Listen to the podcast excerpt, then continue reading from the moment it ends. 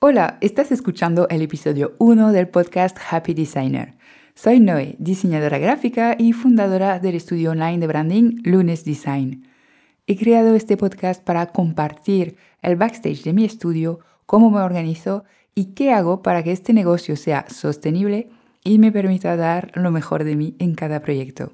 Hoy vamos a hablar de productividad vamos a ver cómo es posible amoldar los procesos creativos a las técnicas de productividad. Yo creo que la creatividad es una habilidad un poco especial, em, algo caprichosa incluso. Necesita sus tiempos, condiciones favorables y a veces simplemente es que no aparece. Bueno, pero sin embargo no somos artistas, ¿vale? Tenemos un negocio, necesitamos poder indicar plazos a nuestros clientes y tener un cierto rendimiento para que la cosa funcione. Al principio esto es fácil, ¿vale? Yo recuerdo los inicios de Lunes Design. bueno, había pocos clientes, ¿vale? Muy poquitos. Entonces era muy fácil mm, ser productivo y, bueno, combinar, compaginar todos los proyectos.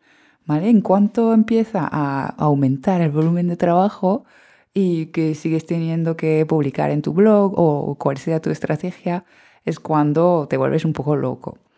Y yo empecé a buscar en este momento soluciones, empecé a investigar técnicas de productividad. Pero la productividad como tal tiene sus límites, ¿vale? Se inventó en la era industrial, en una era donde se trabajaban en fábricas, entonces ha evolucionado desde entonces, pero muchas veces no se adapta a la creatividad para nada. Entonces, después de probar varias cosas, hoy te voy a contar lo que me funciona en Lunes Design. El primer truco es crear condiciones favorables para la creatividad. Es verdad, cada persona es distinta, pero creo que para todos hay requisitos mínimos, que son estar descansado, disfrutar del proceso e inspirarse, ¿vale? Sea, que mm, estar descansado, yo creo que es la, la, cosa más importante, porque si vas agotado, no has dormido, a ver, mm, yo creo que no produces tu mejor trabajo, que puedes ser creativo y puedes trabajar, evidentemente, pero no fluye la cosa. Lo mismo, si no lo pasas bien, si no disfrutas, es difícil que, que hagas una cosa realmente interesante no todos los trabajos son apasionantes por igual, esto está claro.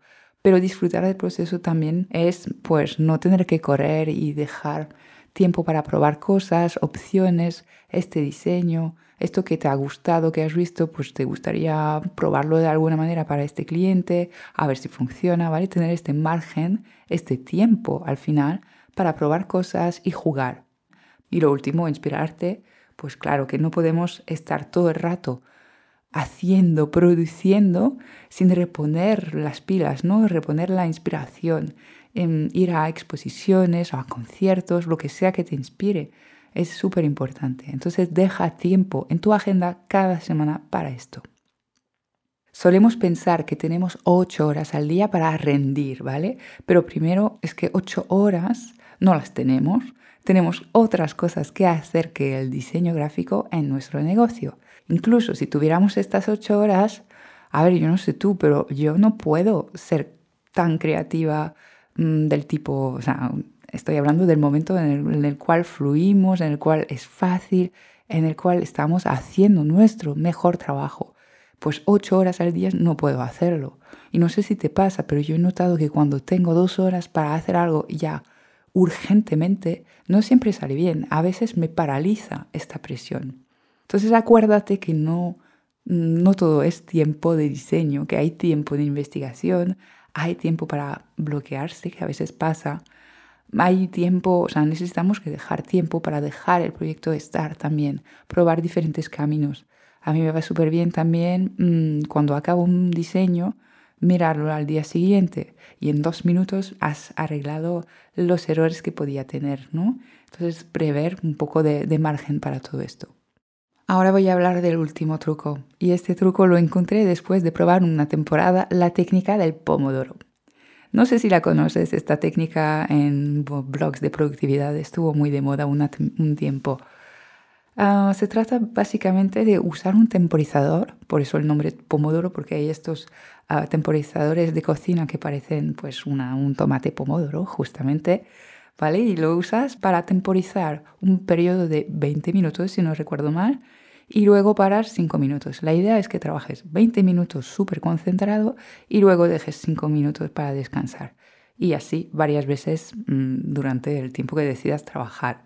En teoría, la idea de, pues eso, incorporar las pausas, los descansos en, tu tiempo de trabajo, genial. la idea de trabajar enfocado 20 minutos, también. Los 20 minutos vienen de estudios de, que han dicho que, bueno, que es un tiempo ideal para producir. Yo veo que cuando sientes que estás fluyendo, que estás mm, súper creativo inspirado, pues tienes que seguir. O sea, no, no hay cuestión de, ya es tarde o es temprano o que se te hayan acabado estos 20 minutos o que te llame tu madre. Da igual, a la mierda todo. Aprovecha este momento de inspiración cuando lo tienes. Ya pasará, no pasa nada, ya descansas después. Pero cuando llega, yo creo que es importante aprovecharlo. Este momento, este momentum, como dicen los ingleses. Bueno, aquí van mis trucos. Espero que este episodio te haya inspirado. Recuerda que en mi web luneseschool.com tengo más recursos para ayudarte a eliminar el caos de tu negocio creativo. Un abrazo y hasta pronto para un nuevo episodio.